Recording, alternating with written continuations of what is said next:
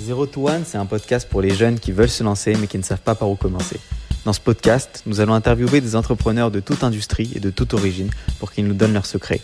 Nous, c'est Mathéo, Jonathan et Gary, trois amis avec une passion en commun, l'entrepreneuriat.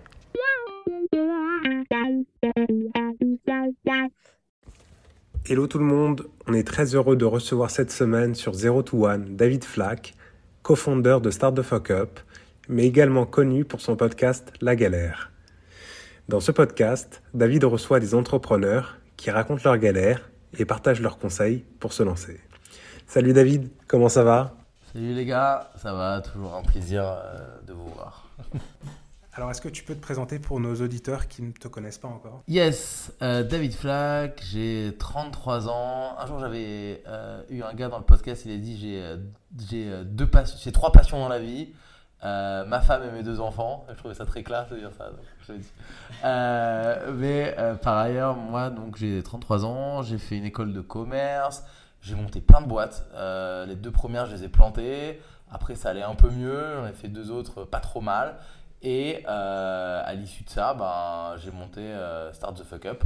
Et euh, on est un studio d'innovation spécialisé dans l'accompagnement de grands groupes. Et globalement, on bosse avec la moitié du CAC 40 sur des projets allant de des trucs un peu chiants, de créer des nouveaux services et tout, jusqu'à on a travaillé sur le pass sanitaire par exemple. Très sympa. Euh, du coup, tu fais une école de co, HEC, on peut le dire. c'est mieux quand c'est pas moi qui le dis. et tu démarres ta carrière dans la finance à l'époque, euh, donc euh, en quoi, en 2010 Ouais, en, fait, moi je suis arrivé à HEC, j'avais un copain une année au-dessus qui m'a dit Ouais, la finance de marché c'est trop bien, etc. Dans ma famille, il y avait deux trois gars qui avaient fait la finance de marché, ça a l'air d'être cool, donc je dit Vas-y, je vais faire ça. J'ai fait un premier stage chez HSBC en finance de marché où en gros j'étais sales. C'était euh, l'enfer sur Terre. Mais après, j'étais tombé vraiment dans la pire équipe de tous les temps. Euh, c'était inadmissible tout ce qu'ils faisaient. Bref, c'était honteux. Euh, mais du coup, ça m'a un peu dégoûté. Mais j'ai voulu encore refaire un deuxième stage chez Deutsche Bank. où là, c'était un peu plus corpo. Mais pareil, j'ai pas aimé. Mais là, l'équipe était top. Mais c'est juste que voilà, c'était pas fait pour moi.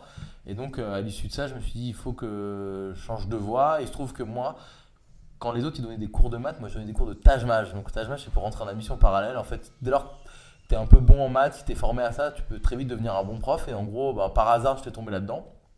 Et euh, j'ai un pote à moi que j'avais rencontré parce qu'on donnait le, cours dans la même prépa. Et ben il m'a dit viens on monte notre prépa et donc j'ai repris une deuxième année de césure et j'ai monté une prépa dans les admissions parallèles qui s'est pas trop mal déroulée pour une première année donc t'es vraiment t'imagines euh, on avait 20 euh, ans vraiment littéralement 21 j'avais et je monte ça zéro expérience de rien du tout Genre pour te dire, quand on cherchait les locaux, je suis allé avec ma mère euh, pour visiter un local et le mec a compris au bout de deux minutes que c'était ma mère. Donc t'imagines le niveau de crête que tu as quand euh, tu fais des trucs comme ça. Bref, toutes les erreurs possibles, mais malgré ça, on a dû finir l'année scolaire en ouvrant euh, trois classes, en faisant, je sais pas, peut-être 30 000, 50 000 de chiffre d'affaires. Ce qui, pour quelqu'un qui fait n'importe quoi, est pas si mal. Ma manière de recruter les étudiants, c'était d'aller devant les facs et de distribuer des flyers et quand il y en avait un qui était un peu accroché, j'avais remarqué qu'en fait, ce qui marchait, c'était lui donner un cours de tâche gratos et dire en fait, il est vraiment bon en tâche Et du coup, après, il signe dans ma prépa. Mais bon, on n'a pas signé une tonne, mais euh, voilà, c'était rigolo. Euh, à la fin de l'année scolaire, mon associé m'a dit non, moi je veux faire de la finance. Et euh, du coup, on arrête. Et donc, je me sentais pas de continuer à boire seul, donc j'arrête et je fais le master entrepreneur. T'es parti en finance? Hein non, non, le master entrepreneur. non, mais la, la, prépa, c'était avant ou après les stages en finance C'était après, tu sais, tu fais prépa, tu rentres à HEC, tu fais deux ans à rien foutre, et après, euh, tu dis, bah, faut que je fasse un truc de ma vie. Ouais. Première année de césure de stage en finance, j'aime pas, et après, je fais euh, le stage. Euh, enfin, après, je monte ma boîte. donc, c'était rigolo parce que bah, tu gagnes rien, mais tu étais heureux. En fait, je me dis, putain, c'est incroyable, j'ai gagné 0 euros sur l'année, mais j'étais heureux sur toute l'année, donc c'est vraiment vers là qu'il faut que j'aille, quoi. Il faut que j'essaye de gagner des ronds à la fin, mais, mais voilà, quoi. Et donc, c'est comme ça que j'ai su que je voulais faire l'entrepreneuriat. Donc, je fais le master entrepreneur à HEC. Et à l'issue de ça, euh, j'avais dit à tout le monde je vais soit à New York, soit à San Francisco. Et je me suis retrouvé du coup à Malte. Euh, parce qu'en fait, il y avait un modèle qui pétait aux États-Unis qui s'appelait euh, du bet sur du fantasy football. C'est des boîtes comme DraftKings FanDuel qui à l'époque faisaient des levées de fonds, mais genre l'équivalent de Facebook. Genre Facebook avait fait ses levées de fonds 2, 3, 4 ans avant. Et eux, ils refaisaient les mêmes niveaux de levée de fonds. Enfin, c'était n'importe quoi. Je me suis dit, c'est génial. Le concept, c'est tu as une équipe de basket. euh, le soir, il y a, n'importe quoi, 10 matchs, et ben, tu dois former euh, ton équipe avec les joueurs qui jouent le soir même, en sachant que chaque joueur est valorisé euh, selon son niveau. Et en fait, avec un budget, tu dois faire la meilleure équipe possible. Et en fonction des stats réels qu'ils ont dans le match, et ben, euh, ton équipe a un score. Tu vois, n'importe quoi. Tu as LeBron James, tu as un budget de 200 millions. LeBron James, il fait 100 millions. Ben, s'il, marque 30 points et il fait 10 passes décisives, ben, il va avoir 40 points. C'est un peu plus compliqué que ça, mais c'est globalement ça. Donc, c'est, celui qui arrive à faire la meilleure équipe, sauf que c'est du pari mutualisé. Donc, mettons, tu mets 10 dollars. Il y a 100 000 personnes qui mettent 10 dollars. En fait, le gagnant peut gagner un million de dollars. Euh, donc, en fait, tu as fait 10 dollars, tu as gagné 1 million de dollars et tu même pas battu la machine. Tu as battu d'autres hommes. Euh, donc euh, c'était ça le truc un peu waouh et à l'époque c'était dinguerie. Donc je me suis dit il faudrait qu'on fasse pareil sur le foot en Europe. Et il se trouve que j'ai rencontré un entrepreneur qui faisait le même truc avec un an d'avance, qui avait déjà monté une boîte dans les paris sportifs. Il m'a dit écoute viens, Euh, moi je suis basé à Malte. C'était un peu le, le king de Malte, c'était assez rigolo. Et tu viens, tu prends un pourcentage dans la boîte et je te donne un petit salaire pour que tu puisses vivre là-bas et c'est parti. C'est comme ça que je suis allé à Malte. Tu t'es chauffé. Toi, moi j'étais en mode ouais, je connais un peu Tel Aviv, ça va être comme à Tel Aviv. Après, après le boulot, je vais aller à la plage tranquille et tout. En fait, je me suis pas du tout plu là-bas. Plus la boîte, ben, c'était un peu compliqué parce qu'il n'y avait pas vraiment de business model. En fait, il n'y a personne. Ça s'appelait comment? C'était Oulala Games? Ça s'appelait Oulala, ouais. Euh, mais au final, au bout de 9 mois, je me rends compte que euh, la boîte elle va être plus compliquée que prévu et surtout, je me, je me sentais mal là-bas. Enfin, tu vois, j'ai- pas réussi à créer euh, un cercle de potes, euh, tout ça. Enfin, bref, euh, fallait que je rentre. Je t'ai dit Oula quoi. Ouais, je me suis dit, oulala, on va rentrer. et du coup, bah, je suis rentré à Paris. euh, et après, je suis allé euh, bosser pour Yellow Corner, qui est donc, la boîte de les, ga- les mini-galeries d'art, entre guillemets. Enfin, c'est de l'art, mais tiré à beaucoup d'exemplaires, de manière à ce que ce soit plus de la déco. Enfin, tu vois, c'est entre la déco et l'art. En fait, eux, ils m'ont dit, écoute, il faut qu'on lance un service d'impression photo personnalisé. Lance-le. Euh, et en gros, j'avais un poste trop bizarre, un peu d'intrapreneur, où j'avais un CDI. Mais en gros, mon taf, c'était euh, écoute, gars, il faut que tu montes ça, et au bout de 6 mois, euh, si ça crache pas, ben, tu dégages. En gros, c'est ça le deal. Mais je faisais ce que je voulais. J'avais zéro reporting. Mon manager, c'était le boss du digital, qui m'a dit mon gars, fais ce que tu veux, je te fais confiance. Et j'avais une heure de rendez-vous toutes les semaines avec le patron du Corner, le fondateur, Paul-Antoine Bria, super gars. Euh, et voilà, je faisais. Donc en gros, je montais ma boîte, mais juste aux frais des autres, avec zéro budget et tout. Et c'était un e-commerce d'impression photo. Et euh, ça a cartonné. Trop bien, trop trop bien. Et je me suis dit, cool, je sais enfin faire de l'argent. Et après, j'ai monté ça. Je vous la fais courte. Et du coup, euh, donc de ces premières expériences entrepreneuriales, qu'est-ce que, qu'est-ce que tu dirais, tu dirais que tu as appris? Une tonne. Bah, déjà, c'est c'est par hasard, c'est un peu le thème de ma boîte. Parce qu'au final, Start the Fuck Up, c'est zero to one, si tu veux. C'est on aide les grands groupes à lancer des projets innovants parce que nous, on est des experts de comment euh, tu passes d'une idée vague à un projet hyper concret prêt à être, industrialisé. Et en fait, euh, bon, même si on fait des trucs maintenant plus corpo parce que voilà, ça fait des années qu'on le fait, mais à un moment, on a beaucoup accompagné d'entrepreneurs. Et globalement, il y a des erreurs de base que tout le monde fait. Mais en fait, il y a deux choses. Je vais te les donner, les erreurs, mais tout le monde les fait. Et en fait, j'ai l'impression que c'est le genre d'erreur que tu as besoin de faire avant de le faire. En fait, si tu veux, tu sais as fait le master entrepreneuriat, je sais pas quoi, et on te dit, par exemple, il faut être différencié. Si tu n'es pas différencié de ton concurrent, tu meurs. Et le jour où tu montes ta boîte, moi quand j'ai fait ma première boîte, donc euh, les amis sur parallèle, j'avais zéro. Mais quand je dis zéro, zéro. J'étais en mode, bah, c'est pas grave, c'est différent. En fait, tu trouves des excuses. Non, mais si, mais là, je serais. En fait, à chaque fois, tu te trouves des excuses en pensant que ton cas particulier est différent. Sauf que c'est faux. Et donc, ça, c'est le premier truc. C'est le manque de différenciation. Souvent, c'est ça le problème. Le deuxième problème, et je pense que c'est le premier en vrai, c'est que, franchement, quasiment 100% des primo-entrepreneurs, donc des gens qui n'ont jamais monté de boîte avant, ils sous-estiment la vente.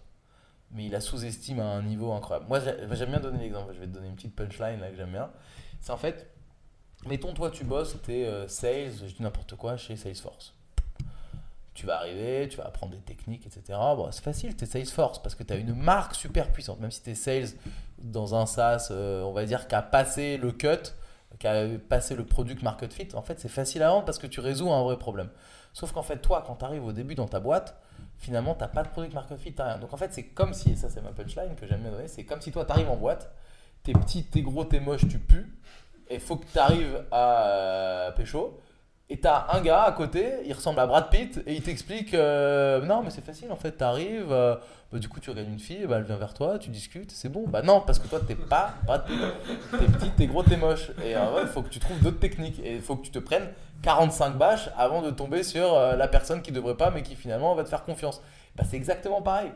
Et donc il faut euh, que tu changes complètement ton ordre de valeur, te dire que ouais, le refus ça devient la normalité, parce qu'en fait, t'es. Et il y a un deuxième biais, c'est t'es naze. Hein. Quand tu démarres, t'es naze, c'est normal tu démarres. Et le deuxième biais aussi, c'est que toi, t'es le héros de ton histoire. Tu vois, dans la vie, on est tous le héros de notre histoire. Donc du coup, tu penses que... euh, Enfin, tu surestimes l'intérêt que les autres ont pour ton projet. Tout le monde s'en fout de ton projet.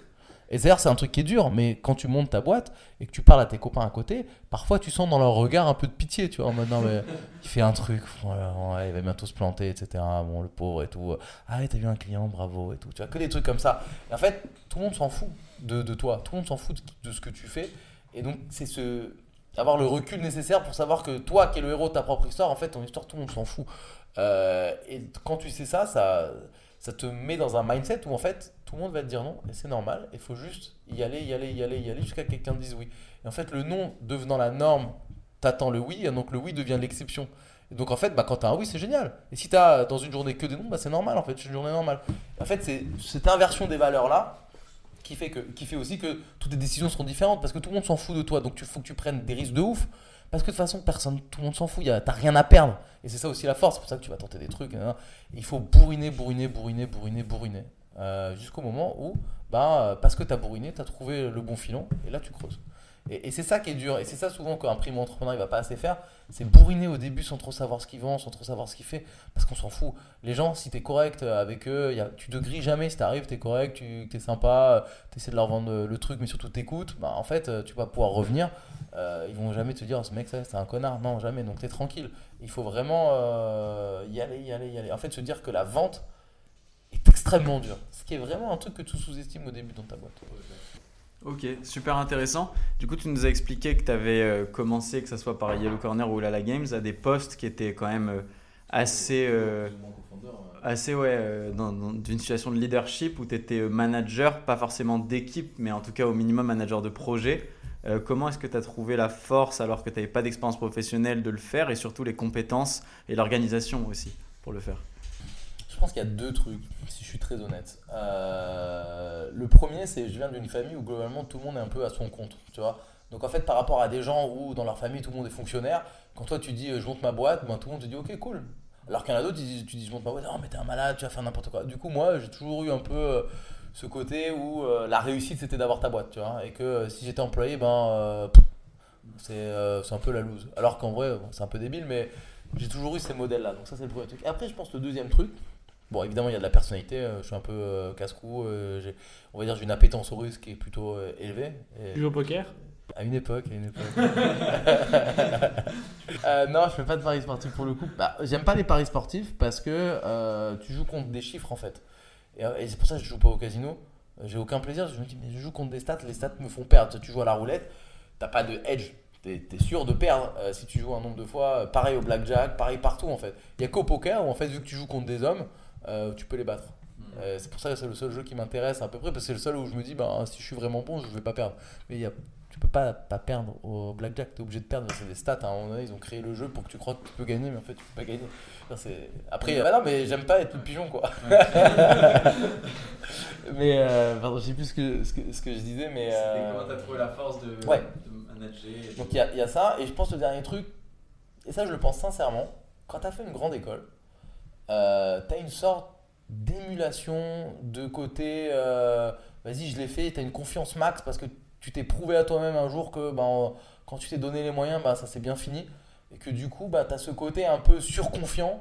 euh, qui, qui est utile, ouais, te dire, mais attends, moi, la fois où il fallait que j'ai HEC, bah, je l'ai eu, donc euh, là, je dois monter ma boîte, ça a marché. Plus le fait que tu es avec des gens brillants dans ta promo, donc tu vois des gens faire des trucs de ouf dans ta promo, et te dire, euh, bah, en fait, euh, si lui l'a fait, euh, ouais, il est très brillant, je l'adore, mais au final, il n'est pas euh, 100 fois meilleur que moi, donc euh, pourquoi, pourquoi est-ce que j'y arriverai pas, quoi?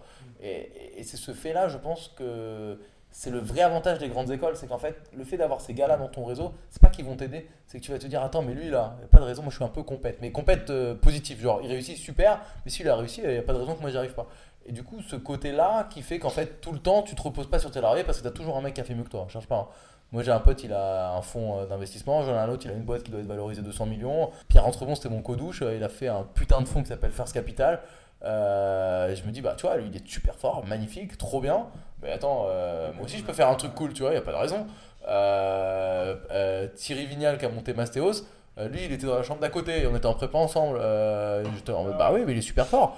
Moi aussi je suis fort alors, tu vois, il n'y a pas de raison. Et en fait, ce truc-là de connaître des gens euh, qui ont super bien réussi, te dire, mais attends, eh, c'est possible en fait. Tu vois, c'est ce, genre de truc. Alors que je pense quand tu viens d'une école peut-être plus modeste, t'en as moins des exemples et t'en as pas dans ta promo. Alors qu'à dans toutes les promos, il y en a qui réussissent de ouf.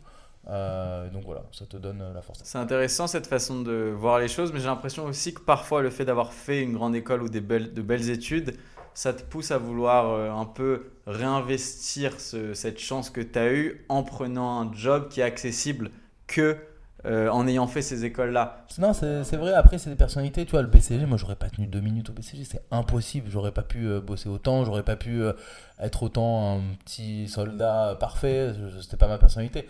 Euh, en revanche, tu peux le voir dans l'autre sens. Tu as une grande école, donc tu seras jamais en rade, en fait. Tu auras toujours un job.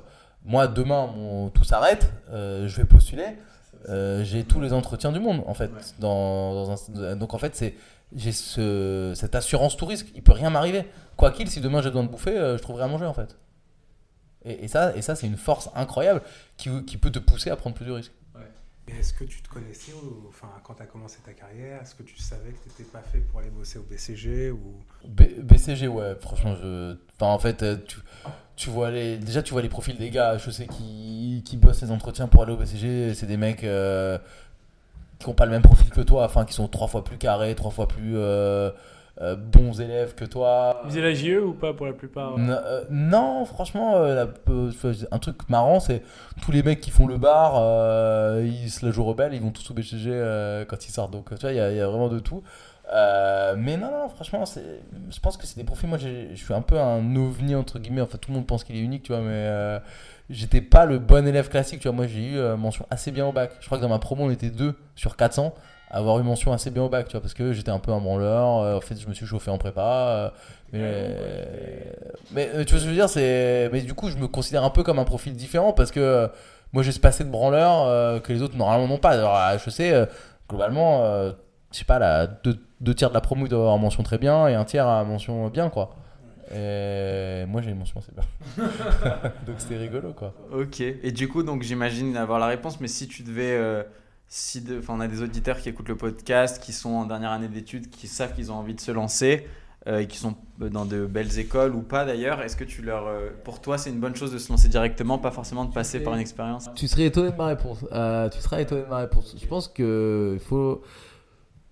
Je pense, je pense pas qu'il faille lancer sa boîte euh, en sortant d'école. Très sincèrement, si je devais euh, conseiller quelqu'un, je pense que c'est bien d'aller bosser, de prendre euh, deux ans, trois ans d'expérience pour en gros te dépuceler du monde du travail. Parce que pour une raison simple, en fait, quand tu sors d'école, souvent, ben, tu connais pas bien comment ça se passe en entreprise, donc c'est dur d'aller résoudre leurs problèmes. Or, ben, c'est la plupart des boîtes, c'est ça. Euh, tu n'as pas aussi euh, beaucoup expérimenté les différents process dans les boîtes, etc., les différents outils utilisés qui peuvent te permettre ensuite de, progresser plus vite avec ta boîte. Et surtout le chômage, euh, qui peut te permettre de ne pas vivre chez tes parents euh, les deux premières années de ta boîte, mais d'avoir euh, 2000 euros euh, qui tombent, ou 2005 si tu as un bon salaire avant, qui tombent à la fin de chaque mois pendant deux ans, et donc te permettre d'entreprendre avec un tout petit peu plus de confort.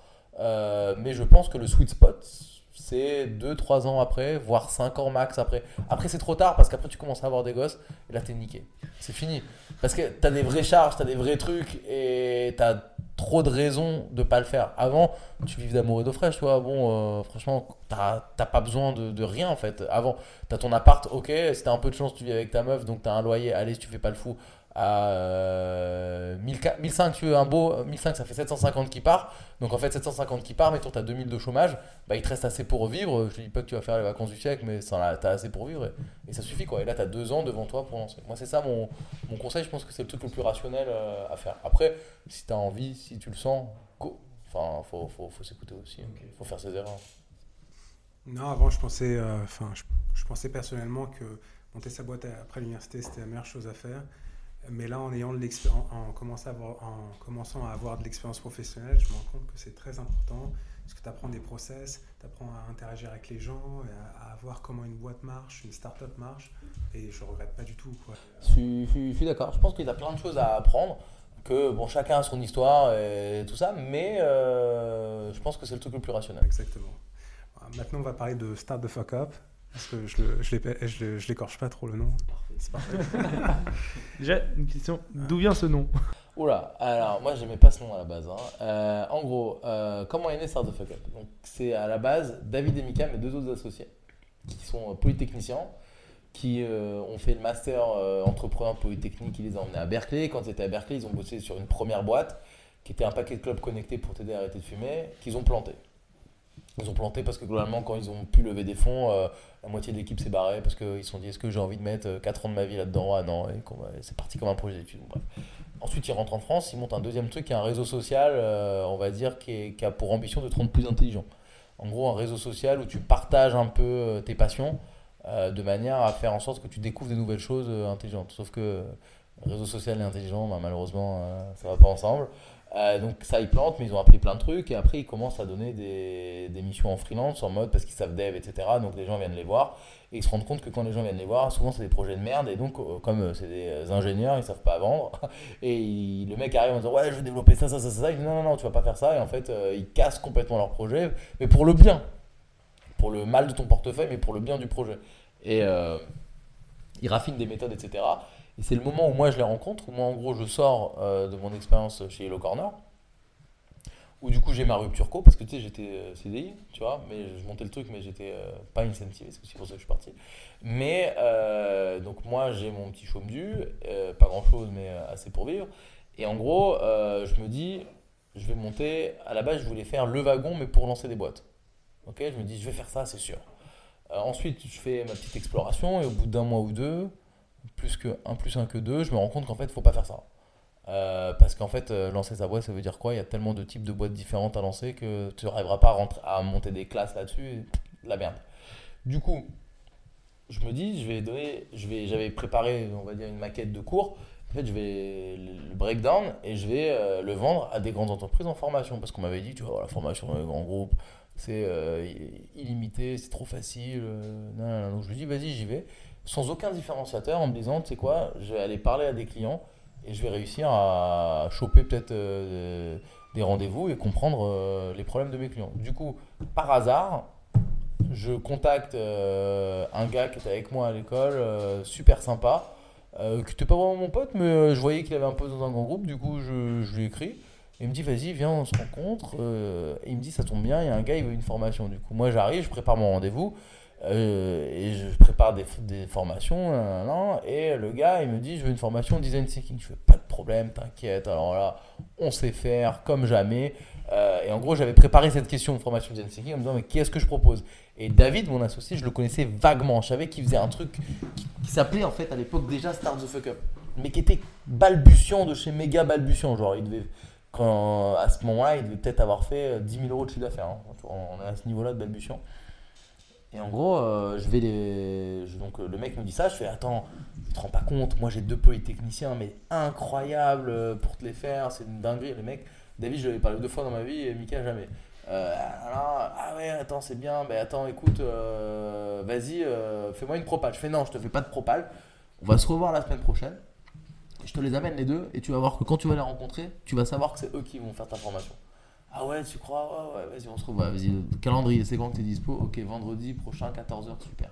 Serre la main, au revoir. Je lui dis, putain, j'espère qu'il est pas en vacances. Parce que je suis dans la merde. Du coup, je l'appelle, David, je slow play un peu. On prend une bière je lui dis, écoute, moi là, j'ai un truc pour toi. Euh, avec une e dit, putain, ça tombe bien. Nous, on se rend compte que notre truc, il commence un tout petit peu à prendre. Mais on est des ingénieurs et on déteste, euh, il détestera entendre ça, mais on déteste euh, des marchés. euh, et donc, il nous faut un profil comme toi. Viens, on s'associe. Moi, j'étais content, j'avais pas de produit, j'étais là en mode exploration.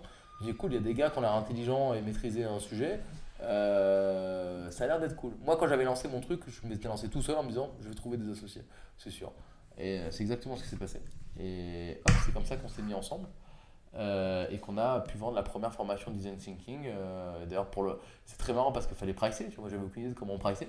Du coup, euh, je connaissais que Schoolab il faisait comme nous. Du coup, j'ai appelé Schoolab. J'ai dit Oui, bonjour, je travaille chez Hello Corner, j'ai pas le temps. Faites-moi une proposition pour une formation design thinking. Oui, mais on peut pas vous donner un prix. Non, mais écoutez, j'en ai rien à foutre, j'ai pas le temps. Euh, donnez-moi, donnez-moi votre prix tout de suite. Euh, comme ça, j'en parle au RH. euh, la décision va se prendre ce soir. Dépêchez-vous, j'ai de pression max. Et les mecs me donnent le prix. Et du coup, je fais Ah putain, c'est cher. Et du coup, je fais le même truc. Genre, j'ai fait n'importe quoi. Genre, c'est une formation d'une journée, j'avais dû facturer 30 000 balles. Le, le mec, quand je lui ai fait la propa, il m'a dit Par contre, 30 000 balles, mec, t'as rêvé, tu vas le baisser, tu vas le baisser. Donc, on a fait un prix normal à la fin. Mais euh, j'ai fait au hasard, vraiment. J'avais dit Oh, mais ils font ça, ce coup-là, je sais pas quoi. C'est quoi un prix normal euh Un prix normal euh, pour une euh, formation, ça dépend. ouais, je peux pas te répondre. à- je te le dis. en. Non, mais ça, ça dépend, ça dépend de tellement de trucs. Mais, mais voilà. Ouais, ils, vont pas, ils vont pas écouter les le, le podcast, je pense. J'espère qu'ils vont écouter pourquoi?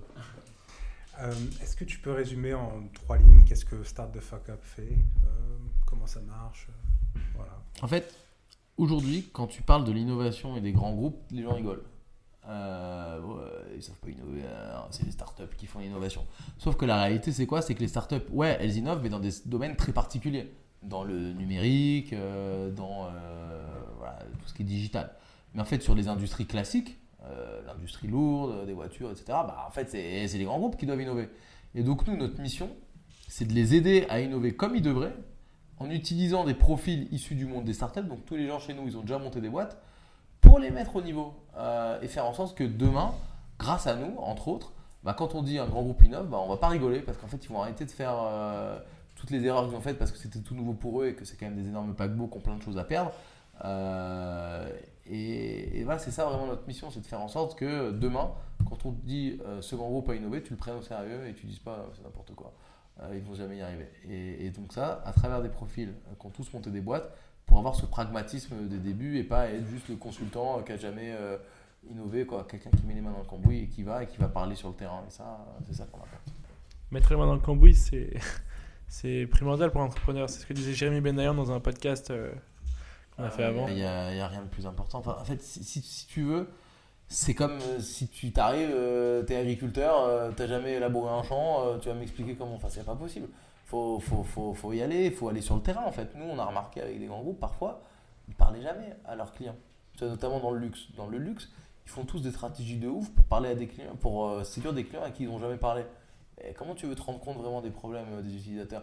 Et pareil dans plein de domaines en fait. Et donc c'est- parfois ça, juste ça qu'ils viennent chercher. C'est-à-dire vous nous payez une mission, on va aller sur le terrain, on va parler à leurs potentiels clients, leurs potentiels utilisateurs, à tout le monde dans la chaîne de valeur, et on va leur faire un rapport sur ça. Et rien que ça, ils sont en folie, vraiment euh, en mode putain, vous avez apporté une valeur de malade, parce qu'ils le feront jamais. Et donc rien que ça. Et donc ça, quand tu es entrepreneur, c'est la base. Tu vas jamais monter une boîte sans avoir parlé à des clients et des trucs en fait, c'est un peu ce pragmatisme-là qu'on essaye de remettre euh, au centre, plus aussi tout le côté, euh, quand tu as monté ta boîte, ta proposition de valeur, quand elle est faible, en fait, tu t'es pris dans la gueule. Parce que tu as parlé une fois à un client potentiel et il t'a dit Mais attendez, mais vous faites comme eux. Ben, eux, ils sont trois fois plus gros que vous. Pourquoi je passerai par vous? Euh, Tu passes pour un con et tu fais Putain, ok. Donc c'est ça la différenciation. C'est pour pas me retrouver comme un con avec cet argument-là où tu peux rien répondre. Euh, ouais, mais bah oui, non, mais on est différents, on fait ça. Mais attendez, c'est pareil, parce que vous me racontez ces bonnets blancs, blancs bonnets là. Ah ouais, vous croyez, ouais, ouais, allez, salut. Et là, hop, tu. Et tu vois, plus lire les signaux faibles. Tu parles à un prospect, ah, c'est sympa votre truc. En fait, non, ça veut dire c'est de la merde, mais euh, comme je suis poli, je vais pas te le dire. Euh, idem quand on parle à tes potes et tout, ça a l'air cool, ça a l'air cool, mais c'est pas. Et c'est pour ça, moi, à un moment, je m'étais embrouillé avec des potes parce que quand ils me donnent leurs idées de boîte, quand c'est de la merde, je leur dis c'est de la merde. Et du coup, ils me coton, tu peux pas me dire que ça va. Bah si, je te le dis, parce qu'en fait, euh, c'est mon expertise et je te le dis. Parce que si tu montes ça, tu vas juste perdre ton temps et tu vas perdre 6 mois en fait à te rendre compte que c'est de la merde. Je te le dis tout de suite. Parce que moi, ton erreur là, je l'ai fait 10 fois. Euh, et c'est ça qu'on vient apporter aussi. Mais qu'est-ce qui te fait dire que c'est de la merde Alors, Quels sont les critères quoi, qui te- euh, personne n'est oracle. Mais si tu veux, il y a, il y a- si on, on va un tout petit peu dans la méthode, finalement, dans une start-up, il y a trois piliers. La désirabilité, c'est est-ce que tu résous un vrai problème? La viabilité, est-ce qu'il y a un business model? Business model, ça veut dire deux choses. Est-ce que euh, ce que tu vends moins tes coûts, ça fait un chiffre positif? Euh, et le deuxième truc, c'est euh, est-ce que le marché est assez gros pour que quand je multiplie la part de marché que tu es capable de prendre par la marge que tu vas faire, ça va faire quelque chose de sympa à la fin. Quand je dis sympa, pareil, il faut s'entendre. En fait, c'est quand tu as monté des boîtes, tu te rends compte. Mais si, quand tu fais ton business plan, tu n'es pas en mode c'est énorme, on va être trop riche, c'est qu'en fait, tu vas pas gagner un copec parce que tu vas pas atteindre le dixième de ton truc. Donc, si ton business model sur Excel il est un peu patatras, euh, n'y va pas. C'est-à-dire que tu vas jamais réussir. Tu vois, si dans Excel, tu as l'impression que tu vas devenir milliardaire, là c'est bon. Si tu n'as pas l'impression que tu vas devenir multi-méga millionnaire, n'y va pas. C'est que c'est de la merde. Euh, et le dernier truc, c'est la faisabilité. C'est est-ce que tu es capable en fait de faire ton produit? Euh, et ça, bah, c'est est-ce que tu as l'équipe si tu veux faire de l'IA comme vous. est-ce que tu as l'équipe pour faire de l'IA Ah oui, ah oui c'est bon, c'est bon. Ou est-ce que tu l'as pas? Est-ce que si tu veux faire un SaaS, bah, tu as quelqu'un qui sait dev et quelqu'un qui sait faire à peu près des designs? Si tu as, cool. Si tu pas, bah, salut, fais autre chose. C'est pour ça que le service c'est sympa. Le service, tu n'as pas, pas besoin euh, de compétences, on va dire, extra, euh, extra folles. Tu vois, euh, faut juste maîtriser un domaine et le proposer. Et après, sur l'acquisition et tout ça, ça prend. Et tu n'as pas, de, pas besoin de dev. Tu vois. Nous, sauf que bon, ça, on sait, dans la boîte, Mika et David savent dev, mais on a pu la monter sans savoir dev. Ça marche. Et est-ce que tu peux nous partager une ou plusieurs success stories que vous avez eues dans le passé avec Start the Fuck Up? Alors, euh, peut-être, je sais pas, la, euh, une des plus grosses success stories déjà, c'est euh, d'avoir accompagné au début une boîte qui voulait faire une marketplace. En gros, ils voulaient mettre en relation des, investisseurs dans le photovoltaïque et des, gros, agriculteurs qui ont des toits. en gros, au lieu de faire à l'ancienne et de les appeler, ben, créer une marketplace, faire de l'acquisition, les mettre en relation et prendre un business model basé sur l'apport de leads. Ils sont arrivés, ils ont dit voilà, on veut faire ça. Euh, comment vous pouvez nous aider C'est au tout, tout, tout début de la boîte. Donc on a très mal abordé la mission. On a dit ok, ça, on peut vous le faire en deux jours. On dit mais arrêtez les gars, vous n'êtes pas sérieux, vous n'allez pas nous faire. Euh, nous faire une marketplace en deux jours. On a dit non, t'as raison, on va te faire la stratégie en un jour et la marketplace en un jour. Arrêtez, c'est pas possible et tout. Et en fait, on était tellement rapide, tellement pas cher qu'ils ont hésité à nous prendre. Et à la fin, ils se sont dit, tu sais quoi ils ont, ils ont fait euh, Polytechnique HEC, ils ont l'air sérieux. Au pire, on aura perdu notre temps, on n'aura pas perdu beaucoup d'argent allez go, on va faire la mission. Moi je venais d'arriver donc j'ai même pas fait la mission, c'est David et Mika. Et on a créé, euh, ils ont créé du coup pour le coup en deux jours une boîte qui euh, aujourd'hui doit faire 5 millions de chiffre d'affaires avec la même infrastructure. On a gardé la même infrastructure, c'est Airtable et euh, Strackingly pour la landing page. Donc vraiment des outils classiques. Et aujourd'hui ça, ça permet de générer 5 millions de chiffre d'affaires et ils peuvent encore aller plus loin. Euh, cette boîte en question, ils, sont jamais fait d'autres produits après le, après le MVP que vous leur avez fait. Si, en fait, ils sont mis, euh, mais toujours sur le même concept de mise en relation dans différents domaines autour du photovoltaïque. Euh, ça s'appelle Capital PV, la boîte. on les adore, ils nous adorent. et franchement, c'est une success story de ouf. Ils en mettent plein des fouilles, c'est trop bien. grâce à, et nous, on a énéblé le truc. Tu vois, ils avaient un problème de, ils savaient pas comment créer le produit mais c'est des super entrepreneurs et donc on leur a créé le produit, leur a expliqué comment ça marchait et comme c'était du no-code, c'était facile à maintenir de leur côté. Et boum quoi. Ils ont, on a juste, on leur a mis le pied à l'étrier, on va dire, sur le côté tech et après c'était parti. Donc ça c'était super. Et après d'un point de vue euh, grand groupe, on a bossé avec une boîte, euh, je sais pas si j'ai le droit de dire le nom, mais peu importe, qui a fait pour Air France un système pour retrouver tes bagages. Et en fait aujourd'hui, euh, il y a un système basé sur la biométrie euh, sur des tags, etc., qui permet de retrouver. Parce qu'en fait, aujourd'hui, ce qui se passe à Roissy-Charles de Gaulle, euh, c'est que quand tu perds un bagage, on les met dans un hangar. Sauf que tu vas dire, ouais, mais moi, ma valise, euh, elle est noire. Bah ouais, mais toutes les valises, elles sont noires en fait. Ah, mais elle est rectangulaire. Mais elles sont toutes rectangulaires. Ah merde, bah du coup, c'est impossible à retrouver parce que l'analyse d'image ne te permet pas de la retrouver. Euh, et en fait, ils mettent des tags RFID dessus et euh, ils arrivent à, retrouver ça. Et c'est nous qui avons bossé avec le grand groupe euh, sur ce projet-là et on les a accompagnés jusqu'au RFP avec Air France. Et là, aujourd'hui, ben, c'est en, place. On a fait des trucs un peu cool comme ça. Vous touchez une com là-dessus ou pas du tout? Non, on touche pas de com. en même temps, quand le projet meurt, on va pas les rembourser non plus. Donc, c'est le jeu. Hein. Ok, mais une question, je pense que beaucoup se posent, c'est comment tu as fait pour trouver tes, tes premiers clients? Tu as mentionné le truc avec le design thinking, mais comment ça s'est enchaîné par, par, la suite? Et c'est quoi les, clés pour trouver des gros clients comme tu l'as fait dans le passé? Nous, on a deux spécificités dans la boîte. La première spécificité, c'est que on fait du conseil. Et donc le conseil, tu as immensément de concurrents partout et on vient pas du conseil, donc on a zéro réseau dans le conseil. C'est pas le classique, ben, je suis tes partenaires dans tel cabinet, je monte mon truc, donc je démarre direct avec une base de clients, etc. Nous, on part, on est au niveau zéro, on sait pas, on sait pas comment ça marche le conseil. Et euh, ça, ça induit que bah, fallait quand même. euh, pff. et, le, et le deuxième truc aussi, c'est qu'on est sur un marché assez naissant euh, où il fallait trouver le différenciateur, il fallait trouver le client qui allait nous acheter, etc. et nous faire confiance. En fait, si tu veux, ce qui s'est passé, c'est que moi, au début, c'était mon taf. Euh, et en gros, je, me suis dit, OK, notre cible la plus euh, early adopter, c'est les directeurs de pôle innovation. Parce que c'est des gars, leur taf, c'est euh, vraiment de lancer des nouvelles ventures. Et ben, j'ai fait la liste exhaustive des euh, 300 personnes les mieux ciblées là-dedans. Je les ai ajoutées dans mon CRM et tous les jours, j'allais leur parler sur LinkedIn. Tous les jours, j'allais voir où ça en était. Vraiment, j'étais en mode you, tu vois, genre le stalker ultime, quoi. Et les gars, je testais des messages, je faisais des trucs, et pendant peut-être 6 mois, j'ai fait ça tous les matins. Je me levais, je- et j'avais rien automatisé parce que je savais pas le faire à l'époque. euh, et ça m'a permis en fait de sentir qu'est-ce qui marche, qu'est-ce qui marche pas. Genre vraiment euh, une fois par semaine, de mes- j'avais un, j'avais un lead et hop, j'avais un call, j'étais en folie quoi. J'avais un call par semaine, tu vois. Mais euh, j'étais content parce que je progressais, etc. Après, j'ai fini par l'automatiser. Euh, mais ça m'a pris, ouais, j'ai fait au bout de 6 mois facile euh, l'automatisation. En fait, c'est ce grind initial euh, qu'on a gardé comme valeur dans la boîte de dire non, mais nous, aujourd'hui, 80% de nos clients, ils viennent de, de, de chasse. En fait, tout le monde chasse. Après, tu le nurtures, etc. Mais tu chasses. Et, et ça, c'est une culture, je pense, qui est différente de tous les autres cabs de conseil. En fait, les gars arrivent, ils ont tous 40 piges ou 50 piges avec des cheveux blancs et un réseau. Nous, on arrive, euh, on y va à fond. Et euh, c'est ça, je pense, que, qui, qui- marche bien avec euh, ce qu'on fait, quoi. Et donc, c'est vraiment le grind, grind, grind, grind, grind. euh, manger de la merde pendant 6 mois, se prendre que des bâches tout le temps.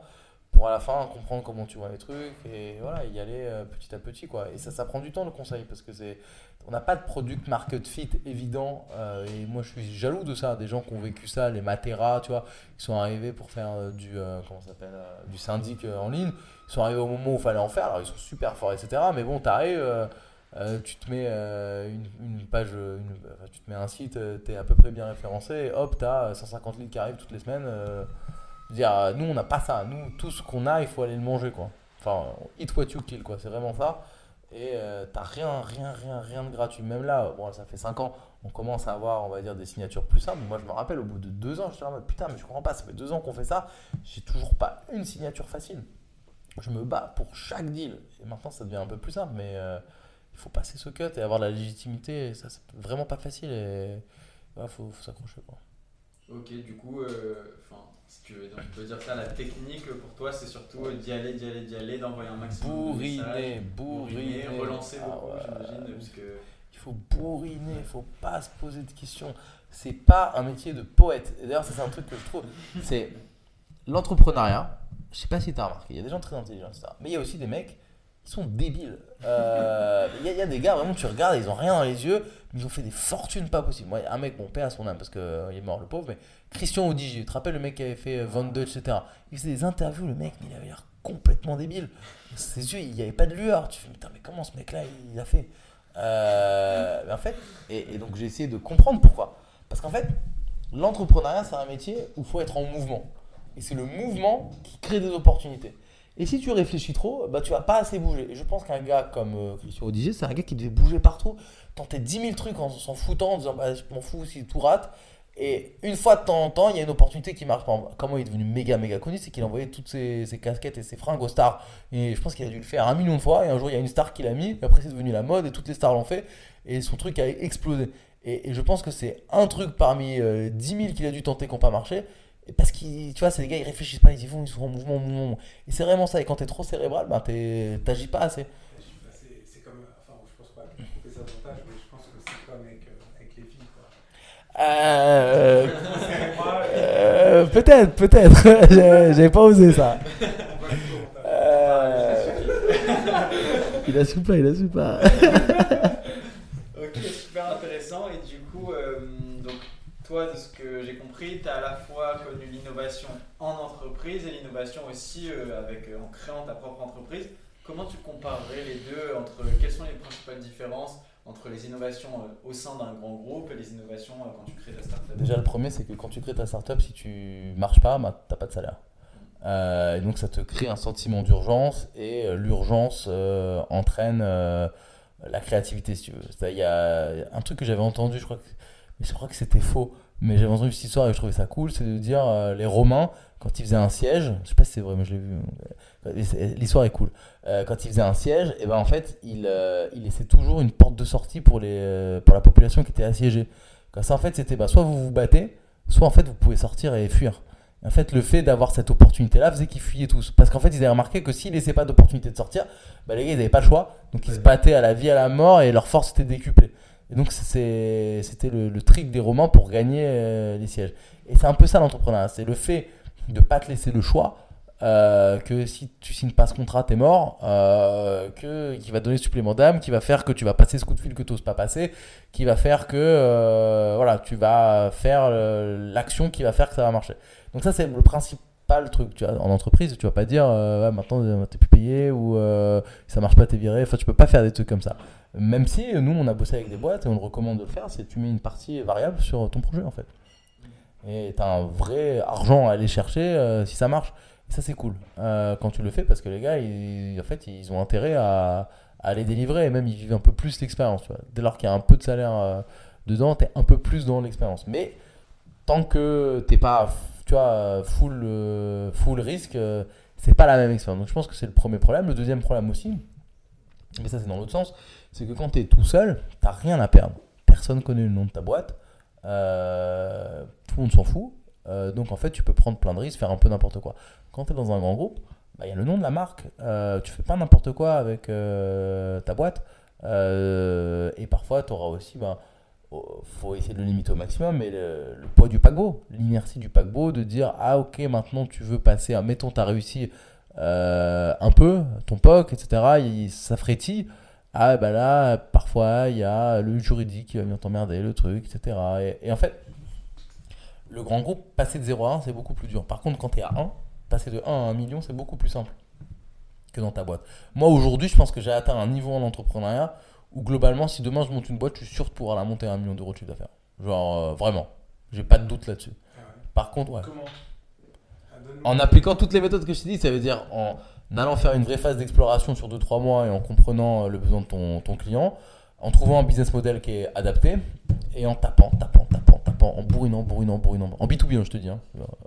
En B2B, tu fais ça, du service, tu peux monter n'importe quelle boîte à 1 million. Vraiment. Boîte de service, ça peut être. Boîte de service, oui. Boîte de service. Ça, ça je suis moins expert. Euh, mais sur une boîte de service, aujourd'hui, je peux te monter n'importe quelle boîte de service de 0 à 1 million. Je sais aucun doute là-dessus. Euh, par contre, après, bah, les problèmes vont arriver. Passer de 1 million à 10 millions, je n'ai jamais fait. Donc, euh, je sais pas si je vais le faire. Mais le 0 à 1, ouais. Parce qu'en fait, finalement, quand tu as le bon mindset et tout ça, euh, et le bon profil, c'est des techniques à, à appliquer qui marchent à chaque fois. Euh, parce que si tu le fais bien, tu trouves ton problème, tu trouves ton type de client, tu les bourrines, tu as 200 messages envoyés par jour, tu finis par avoir tes rendez-vous, tu finis par les closer, et si tu n'arrives pas à les closer, c'est qu'il y a un problème. Peut-être le problème, c'est qu'ils n'ont pas, de, budget, donc en fait, il faut que tu changes et que tu pivotes, etc. Et à la fin, tu vas trouver un service intéressant qui vont euh, fonctionner. Mais si tu appliques ça, ça marche. Et d'ailleurs, il y a une stat, c'est pas moi qui le dis, euh, je sais plus, j'ai entendu ça dans un podcast, mais c'est quand euh, quelqu'un fait sa deuxième boîte et qu'il a réussi la première, euh, la deuxième, la taux de réussite est genre de 80%, euh, alors que sur la primo-entreprise, genre t'es à 1%. Euh, parce qu'en fait, quand tu as passé le truc, quand tu as compris pourquoi ça marchait, bah en fait, tu vois, as acquis cette expérience-là et tu sais pourquoi ça a marché, tu sais pourquoi ça n'a pas marché, tu as pris plein d'expériences et la deuxième boîte, ça va marcher. Et, et ça, c'est un truc aujourd'hui, euh, moi, j'ai des, enfin, des, des gars qui. C'est pour ça que des gars qui ont déjà monté des boîtes et font des succès, la deuxième boîte, il la lève euh, sur un PowerPoint. Parce qu'en fait, tu sais que le gars, il a entre guillemets la recette. Parce que sait ce que ça coûte euh, en termes d'effort, de, travail, de commitment, de faire une boîte qui marche dans un secteur qu'il connaît.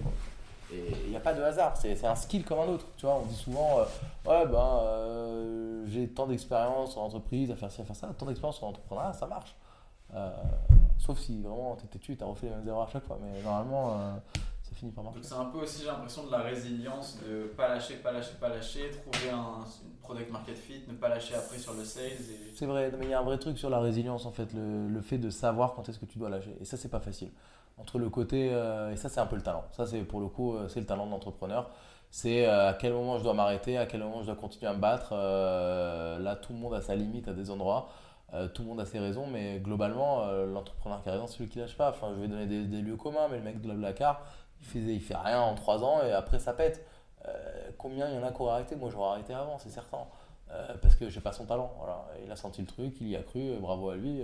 Combien il y en a qui font des agences et quand ils ont un million, deux millions de chiffre d'affaires, bah, ils s'arrêtent. vois, C'est bon, je le vends, je fais le truc et tout. Il y en a, ils gardent et ils font publiciste, tu vois, ou ils font one point, etc. Alors qu'il aurait pu le vendre, prendre 10 millions, et salut quoi. Il a pas fait. Donc ça, c'est chacun ses raisons, chacun sa volonté en fait. Tu vois, c'est un peu comme, euh, je fais un parallèle de foot. C'est genre, est-ce que tu as envie d'être euh, Cristiano Ronaldo ou Marco Verratti quoi? Est-ce que tu préfères euh, fumer tes clopes tranquille, avoir une hygiène de vie pas ouf, faire une plutôt bonne carrière, être, et kiffer, ou est-ce que tu es Mbappé, tu as, envie d'être déter et marquer l'histoire, tu vois? Chacun a sa réponse. Moi, je pense que j'aurais été Marco Verratti, tu vois? Voilà. Ok, super intéressant. Parce que t'es un kiffeur, ça. Non mais c'est- c'est- je suis honnête, c'est pour ça moi à chaque fois qu'il y en a qui critiquent Marco Verratti, mais je leur dis toujours mais gars, euh, est-ce que toi tu as la moitié euh, du commitment que lui il a dans son taf, tu vois euh, Toi tu, tu bois des bières euh, tous les jeudis, tu t'éclates la gueule, alors quand t'es joueur de foot ça va pas, mais euh, ton vendredi il est niqué, hein, donc tu seras efficace 4 jours par semaine et ton cinquième il sera naze, donc euh, finalement t'es passif. Enfin tu vois, t'as pas le niveau de commitment euh, non plus euh, au top, donc quitter pour juger le niveau de commitment d'un joueur, euh, voilà, et on se rend pas compte, mais les joueurs de foot, moi je suis un grand fan de foot, ils ont passé un enfin tu vois l'équivalent de Marco Verratti c'est comme si tu parlais d'un PDG du CAC 40 enfin ou quasiment tu vois c'est c'est des gars qui ont atteint l'excellence absolue dans leur domaine euh, n'y en a pas beaucoup hein. donc malgré ça on les emmerde mais euh, voilà. Ok. Et du coup, pour revenir sur ton business, en ce moment, euh, c'est quoi pour toi les principaux défis en matière d'innovation au sein des grands groupes que tu, que tu rencontres? Je dirais le principal défi c'est que l'innovation soit pas le job du pôle innovation Euh, mais c'est un truc euh, que tout le monde doit avoir. Parce qu'en fait, la bonne innovation, c'est quoi? La bonne innovation, c'est la business unit qui se rend compte d'un problème, qui voit qu'un projet innovant peut résoudre ce problème-là et qui lance le projet innovant. Après, parfois, le pôle innovation peut être en soutien, en appui, euh, etc. Mais c'est ça la vraie innovation. La vraie innovation, ça doit être dans les BU. Et on n'y est pas encore, et ils y arrivent de plus en plus. Et tu vois, euh, c'est par hasard si dans les dernières années, BCG, McKinsey ont lancé leur pôle euh, innovation, enfin leur conseil spécialisé en innovation, parce qu'il y a un marché qui commence à se créer. Et tu vois, au même titre que quand tu quand as un bébé, tu vas pas aller voir le généraliste, tu vas aller voir le pédiatre.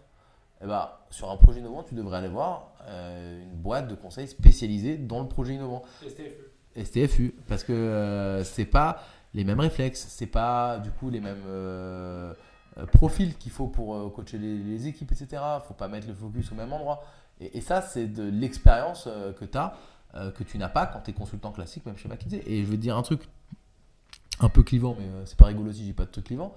Mais des conseils en entrepreneuriat intéressants ne sont donnés que par des entrepreneurs demande conseil entrepreneuriat à des potes qui ont fait le BCG, qui sont brillants, ils vont te dire de la merde en barre. Et même s'ils sont smart, ce que tu veux, juste ils comprennent pas ce truc-là qui est très spécifique. Et vraiment, moi je peux te dire, j'ai demandé des conseils à toute la Terre, il n'y a que des entrepreneurs qui vont donner des bons conseils. Parce que c'est les seuls qui se mettent en empathie avec toi, à se dire, ok, si je suis dans sa situation, comment est-ce que je vais faire? Et comme il a déjà été, il sait à peu près comment tu réfléchis, il essaie de trouver des solutions qui sont euh, adaptées euh, à, ton, à ton besoin. Quelqu'un qui a juste fait consultant ou finance, etc., il peut être méga smart. La vérité, c'est qu'il comprend rien en fait à ce que tu fais parce qu'il a jamais été dans cette situation-là. Euh, ou même sales dans un, chez Salesforce, il n'a aucune idée en fait de ce que c'est. Parce qu'il a jamais été petit, gros, moche dans une boîte à essayer de pécho. Et donc il va te donner des conseils de Brad Pitt et ça sert à rien. Ouais. Ou alors de conseils de quelqu'un qui est jamais allé en boîte et qui a jamais essayé de pêcher en boîte. Donc du coup, bah, c'est pareil, ça vaut rien. Même si tu as réussi à pêcher des super meufs, mais en dehors des boîtes, bah, t'es en boîte là, c'est différent. Tu vois ce que je veux dire? T'es pas euh, la meuf que tu connais depuis 10 ans, euh, t'as fini par te mettre avec elle, c'est pas. Là, il faut attaquer, tu vois. Faut attaquer, faut y aller quoi. En tout cas, c'est très sympa ces petites métaphores. Euh, pour revenir à ton job avec, euh, enfin, avec ton job, à ta boîte euh, STFE, euh, c'est quoi les erreurs à éviter quand on lance une mission avec un grand groupe? euh, et tes meilleurs tips, si tu veux Ah, c'est une bonne question ça. Euh, je dirais que la première erreur, c'est dans le brief en fait. C'est euh, ne pas assez challenger le brief du client. Parfois, il va arriver, il va croire qu'il connaît son problème. En fait, non. Toujours, toujours. Et ça, c'est l'art euh, de poser la question, mais ça, c'est très consultant. C'est de poser la question pour voir en fait si quand il te dit non, mais j'ai parlé à mes clients. Ouais, mais attends, t'as as dit quoi à tes clients? T'as parlé à qui? Comment C'est toi qui leur as parlé Ah non, c'est pas toi Ah ok. En fait, tu creuses et tu vas te rendre compte qu'en fait, il a envoyé un quanti de merde et qu'il a jamais parlé à un client en fait. Tu fais, mais attends, mais t'as jamais parlé à un client, tu crois que t'as le problème, mais t'as envoyé un pauvre quanti. Ça veut rien dire un quanti, c'est facile à, tu, tu peux pas analyser un quanti si t'as pas fait de quali en fait, ça sert à rien. Euh, et donc, ah bon, tu crois, ah, bah ouais, vas-y, hop, et on repart. Donc c'est vraiment ça, c'est prendre trop le brief pour acquis, pas assez le challenger. Mais après, je vais te dire, nous, c'est l'inverse. Comme on est entre guillemets personne, surtout au début, là, on commence à avoir une petite légitimité, mais quand même. Si je fais pas ce travail-là en amont et qu'il se rend pas compte qu'en fait, je maîtrise euh, dix fois mieux que tous les autres à qui il a parlé euh, le sujet, et eh ben en fait, il va pas me prendre. Et donc, euh, nous, on n'a pas trop ce problème-là parce qu'on ne signe pas la mission si on n'arrive pas à faire ça en amont. Et, donc, ça, c'est le truc le plus important. Vraiment, challenger toute la méthode qui a été faite pour être sûr que ce qui a été conclu a été fait dans des bonnes conditions et avec assez d'infos. Sinon, ils, ont, ils sont partis au hasard en ayant fait le classique de j'entends ce que je veux entendre. Quoi. Et euh, tu fais comment du coup pour signer un grand groupe euh, Enfin, c'est quoi tes conseils pour, pour signer ce contrat? Pour aller choper euh, ce contrat et déjà pour, pour, pour choper le rendez-vous du contrat en dehors du bourrinage? Le, premier truc, c'est grand groupe, ça veut rien dire. C'est des gens avant tout. Tu vois C'est des gens qui, il y en a qui sont sympas, il y en a qui sont pas sympas, il y en a qui sont pro-innovation, il y en a qui sont pas pro-innovation, etc. mais c'est des gens. Ce qui veut dire qu'en fait, il euh, n'y a pas de. Dans, une même boîte, il y a peut-être, euh, n'importe quoi, sur un groupe, peut-être 30 personnes à qui je peux parler. Bah, les 30, on aura un ressenti différent à chaque fois. Donc, euh, le grand groupe, si tu veux, c'est tellement de personnes, c'est 10 000 personnes, 20 000 personnes, parfois plus. Personne, enfin, c'est pas homogène, c'est comme partout, c'est pas, pas homogène. Donc, du coup, c'est se dire que c'est des personnes et y aller.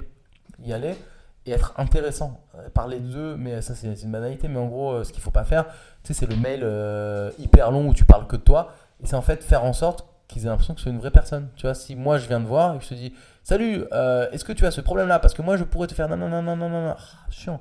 Par contre, j'arrive, je fais, salut, j'ai vu ton j'ai vu ton profil sur LinkedIn, j'ai vu que tu avais bossé sur un projet comme ça.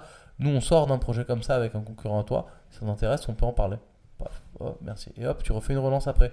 Salut, euh, je me permets de te relancer euh, parce que vous relancez parce que euh, voilà, je me permets de vous relancer suite à mon dernier mail. Est-ce que vous l'avez vu passer? Est-ce que ça vous intéresse qu'on en discute? Merci, au revoir. Et après, tu remets Hey, salut. je me permets de vous envoyer 2-3 case studies en rapport avec votre domaine. Peut-être que ça ring bell et peut-être qu'en fait ça vous intéressera qu'on parle ensemble et que je vous débriefe un peu ce qu'on a fait. En fait, tu vas apporter de la valeur, valeur, valeur, valeur jusqu'au moment où il va prendre. Après, il y a 1% qui va prendre, c'est pas grave. Et tu parlais des case studies. Euh, nous, euh, du coup, avec notre entreprise, avec Jonathan qui s'appelle Collègue, euh, on vend de l'IA et on, ce qui est très dur, c'est de trouver justement ces case studies. Comment au début, tu arrives à trouver les bonnes case studies quand tu n'as pas encore assez de clients pour, pour pouvoir ressortir ça tu vois? Bah, en fait, si tu veux, je pense que tu es dans la phase d'exploration. En fait, c'est toujours marrant quand tu lances ta boîte parce que la phase d'exploration, elle dure très longtemps et elle s'est souvent un peu mixée dans du service avec la phase de vente. En fait, si tu veux avoir un rendez-vous intéressant, il faut faire comme si tu étais en vente, mais il faut laisser le truc très ouvert. Donc il faut trouver un peu ce juste milieu. Mais c'est l'écoute de tes clients et c'est en fait te mettre dans une posture où tu vas vraiment euh, ne pas essayer de leur vendre le truc à tout prix, mais plutôt te dire ok, je vais partir sur l'axe que je crois intéressant pour lui, mais surtout je vais écouter. Euh, je vais essayer de glaner des infos et de poser des questions, etc. Et, c'est comme ça que tu vas réussir à comprendre vraiment les problèmes qu'il a. Après, c'est pas facile, c'est facile sur euh, la théorie, mais dans les faits, voilà, mais il faut quand même le faire. Et après, quand tu vas vouloir vendre ton truc, et ça je pense que c'est un truc important même, euh, c'est réussir, être un bon vendeur, c'est quelqu'un qui connaît mieux le problème du client que le client lui-même. Et, et, ça c'est vrai dans tout, dans euh, les voitures. Parfois, moi la dernière fois je voulais une bagnole, euh, ce qui m'intéressait c'était le prix que ça allait me coûter avec, en la passant en LLD sur ma boîte, etc. Et j'ai vu mes dégâts de chez Audi, de chez ce que tu veux, ils comprenaient rien. Ils s'en battaient les couilles. Ils étaient là me parler du moteur. Je, me fous moi du moteur. Juste savoir combien ça va me coûter parce que j'ai calculé un budget à peu près intéressant et je veux un bon rapport qualité-prix. Euh. et non, mais attendez, vous vous rendez pas compte, c'est une 8 chevaux, je sais pas quoi, 160 chevaux, je, m'en fous. Alors, et ils comprenaient pas en fait que moi mon problème c'est ça. Sauf que je suis tombé un moment sur un vendeur qui a compris mon problème euh, et qui m'a. Enfin, un bon service. En fait, c'est pareil pour tout. Tu vas vendre des fringues. euh, il faut que tu parles au client et que tu comprennes ce qu'il veut. Est-ce que ce qu'il veut, c'est euh, acheter euh, trois chemises et se barrer À ce moment-là, tu vas quand même essayer de lui vendre un peu plus. Parce qu'il a envie d'avoir l'expérience, de rester longtemps dans le truc. Et tu vois, en fait, c'est dans tout, si tu arrives à comprendre le. Tu vois, même, je reprends l'exemple de. euh, je vais prendre un dernier exemple. Mon mariage. Moi, je me suis marié dans le sud. Euh, et cherchais un traiteur. À, à Cannes. Et je, je cherchais un traiteur. Et en gros, j'avais shortlisté trois traiteurs. Deux, je pensais que j'allais prendre. Le troisième, il était trop cher. Euh, bon, euh, je vais aller voir par acquis de conscience parce que voilà. Je vois les deux premiers. Alors voilà, combien vous êtes à votre mariage Euh, C'est où la salle Ah, On sait pas trop encore quelle salle. Ah ok, vous savez pas, c'est pas grave. Vous serez combien On sera tant. Ok, bah voilà, nous on fait des sushis et on fait aussi un stand de foie gras et on fait ci, on fait ça. Ok, super. Les deux, ils me font le même call. Donc du coup, je vois le prix, je me dis, bah, je vais prendre le moins cher. Ou alors il y en a une qui était un peu plus recommandée. Je me dis, je vais passer sur elle. Dernier jour arrive et on a le rendez-vous avec le gars. Déjà, le gars, il me dit, mais moi je vous vois en physique, je ne fais pas téléphone. Les autres, c'est téléphone. Ok, on se voit en physique, il nous donne rendez-vous à un endroit, on y va. Il arrive, bonjour, bonjour. Euh, c'est quoi votre, euh, votre salle? Euh, Ah, on ne sait pas encore. Pourquoi vous ne savez pas? Bah, En fait, on hésite entre cette salle et celle-là. Ah ouais, ok. Et là, cette salle-là, la troisième, pourquoi vous ne voulez pas la prendre? Ah non, elle est trop chère. Ah oui, c'est juste un problème de prix. Ah oui, parce qu'elle est fabuleuse et tout. Mais attendez, moi je pense que je peux vous avoir un meilleur prix. Ah bon, vous croyez? Allez, venez, je vous la fais visiter. Hop, on prend la bagnole. Paf, paf, paf. Euh, on dit, oh, putain, incroyable cette salle, mais non, on peut pas mettre tant. Mais attendez, mais qu- quel est votre prix? Peut-être que je peux réussir à négocier parce que je le connais bien, le mec. Euh, je peux peut-être essayer de jouer votre truc. Euh, Ok, on finit. Et on dit, en fait, le gars, on va passer par lui, c'est sûr. Il nous a réglé le problème de la salle, qui était notre problème actuel. Et vraiment, on a fini ce rendez-vous. Il nous a dit, bon, pour la salle, du coup, si c'est bon pour vous, j'envoie un mail, je vous mets en relation. Et pour, le traiteur, on en reparle la prochaine fois. Il a fait la vente, le mec, on n'a pas parlé de bouffe. Et c'était mon traiteur. Et en fait, parce qu'il m'a écouté, il a compris que mon problème c'était ça. Et comme il était expert dans ce domaine-là, il a réussi à le résoudre. En fait, on s'est dit, mais c'est là que tu veux. Parce qu'en fait, ce que je veux, moi, c'est pas de la bonne bouffe à mon mariage. Je veux un mariage réussi de manière globale. Et si lui euh, me pousse à, me permet d'avoir un mariage plus réussi que les autres, euh, ben, c'est ça que je veux. Euh, et lui, en gros, je l'ai pris parce que c'était l'assurance que mon mariage allait être. Donc en fait, j'ai payé plus cher. C'était le plus cher de tous. Et j'ai payé parce que je me suis dit, bah, ce gars-là, c'est l'assurance que je paye que mon mariage va bien se dérouler. Et ça, j'ai pas, pas regretté une seconde d'avoir pris ce gars. Mais en fait, c'est pour te dire que ce qui compte, c'est de résoudre le problème. Et mon problème, c'était pas d'avoir un bon traiteur. Mon problème, c'est d'avoir un bon mariage. Et comme il savait résoudre les problèmes du mariage, je me suis dit, mais attends, mais ce gars-là, est-ce qu'il résout aussi facilement la salle alors que ça n'a rien à voir avec lui? Mais alors, le traiteur, t'inquiète, ça roule.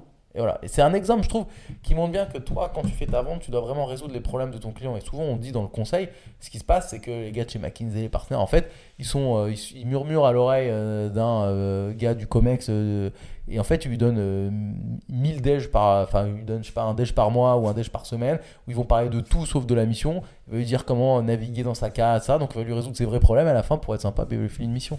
En fait, c'est comme ça que ça marche, parce que tu résous les vrais problèmes des gens. Et après, ils te donnent la mission.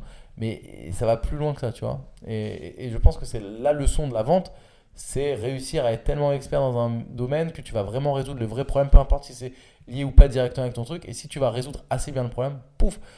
Dernier exemple, mettons, moi je suis euh, prestataire, je te permets de. euh, euh, je vais dire Lemlist, tu vois. Lemlist, on a vu dans le podcast euh, Moubèche. Moubèche, avant de faire Lemlist, il avait fait euh, du service où il vendait, euh, du coup, une, il avait une agence euh, de d'outbound euh, B2B par mail, ok? Donc le gars, il arrive, je pense qu'au début, il devait faire des calls avec des bons clients, etc. Et là, première question, ok, comment tu fais ton outbound? Putain, mais c'est pas du tout comme ça qu'il faut faire, il lui refait tout. Et en fait, c'était quoi la force de Moubèche C'est qu'il faisait une tonne de webinars, une tonne de newsletters où il expliquait comment mieux faire les trucs, parce qu'il le maîtrisait tellement bien. En fait, les gens, euh, quelqu'un qui comprend pas le truc, il va dire bah non, moi il faut que je montre que mon outil c'est le meilleur parce qu'il a la meilleure délivrabilité, le meilleur. Non, en fait, non. Si tu me permets de faire des webinars ou des newsletters où tu m'expliques les messages qui marchent le mieux, euh, etc., etc., bah en fait, c'est ça qui m'intéresse. Et comme il allait au-delà de juste l'outil, mais de résoudre le vrai problème des gens, c'est-à-dire avoir plus de clients, et ben euh, on se dit mais attends, si ce mec-là il maîtrise aussi bien le problème, mais son outil il cartonne, c'est obligé. Il m'a appris tellement de trucs sur mon problème que je le fais confiance sur mon outil. Donc se focus sur le, le fait qu'on ait, ait compris le problème, en fait, c'est le plus important parce que un client hein. qui a l'impression qu'on a compris son problème, il n'aura pas de doute sur le fait qu'on est capable de le résoudre. Mais je te donne un dernier exemple. Euh, si tu veux faire, tu cherches un freelance en Facebook Ads, ok? Tu cherches un mec qui maîtrise Facebook Ads. Parce que tu as un e-commerce de euh, lingerie. Et tu, tu me dis, ouais, bonjour, euh, je fais un e-commerce de lingerie et du coup, euh, je voudrais euh, un prestat qui fait Facebook Ads. Le mauvais prestat, il va dire, alors moi, Facebook Ads, ouais, je maîtrise, regarde, j'ai la certification et on fait des campagnes avec lui, lui, lui, lui, lui et lui. T'as vu, on est super fort sur Facebook Ads, on a des taux de trucs. Ok, cool. Bon, ils vont tous se dire ça. Mais si j'arrive je te dis plutôt, mais c'est quoi que tu vends?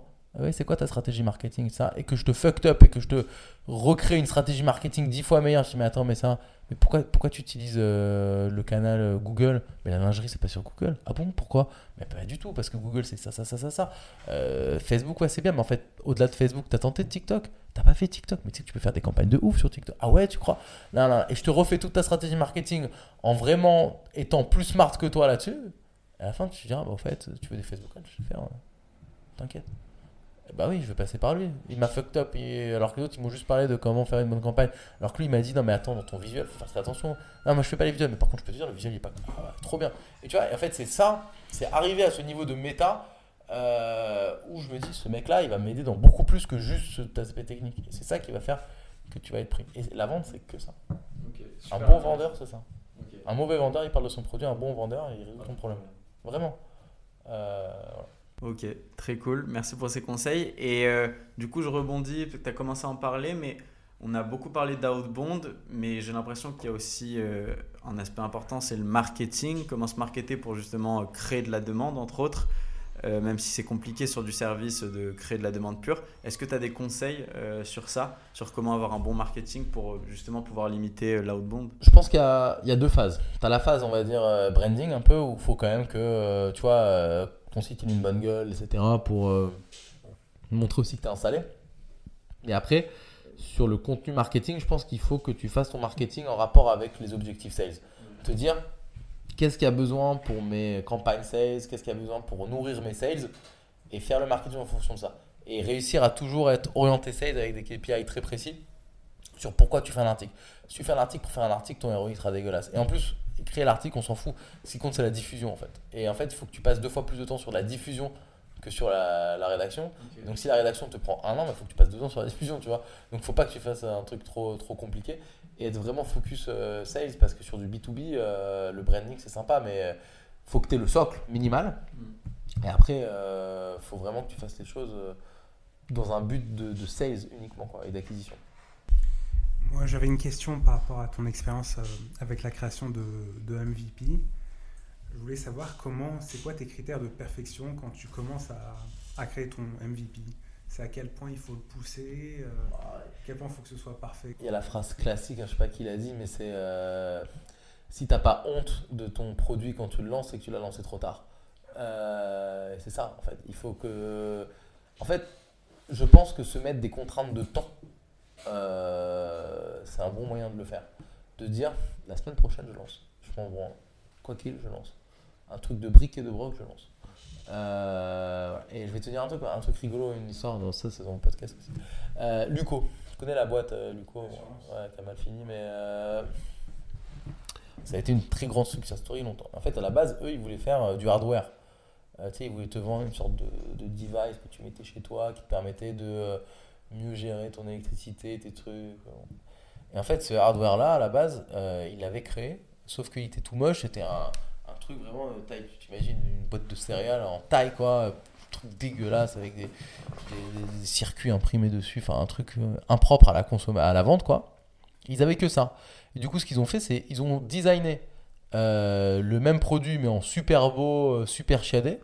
Ils ont fait euh, une page type Kickstarter avec voilà ce qu'on a créé et ils l'ont vendu euh, pour tester la pétence. En disant bah voilà nous notre produit il est moche mais il fait tout ça. Et en fait ils ont fait des ventes et ils l'ont vendu à un vrai prix genre cher alors 80 balles ou je sais pas quoi. Et en fait une fois qu'ils avaient fait la vente ils avaient eu la proof of concept qu'ils voulaient.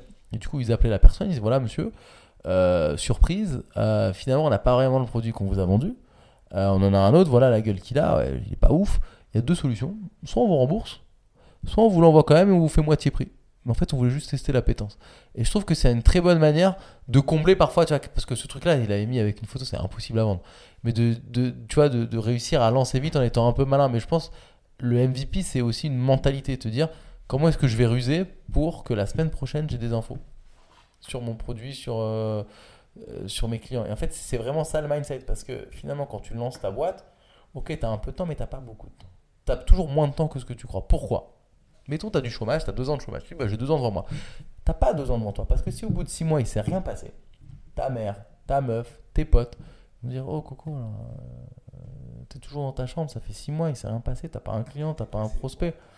Mais là, mais ils vont tous te dire, euh, arrête, c'est bon, ça va, t'as joué, t'as perdu, stop. Et, en fait, il faut que chaque semaine, il y ait des nouveaux trucs qui arrivent pour que toi, tu te dises, ok, ça avance, c'est cool, j'y arrive. Et, ça, ça, il faut que tu sois dans un mindset de, d'urgence, de te dire, ok, il faut que la semaine prochaine, j'apprenne quelque chose de plus sur mon client, que je me rapproche euh, du but euh, chaque semaine. quoi. Parce que si tu es sur un temps trop long, tu vas t'essouffler tu vas t'arrêter.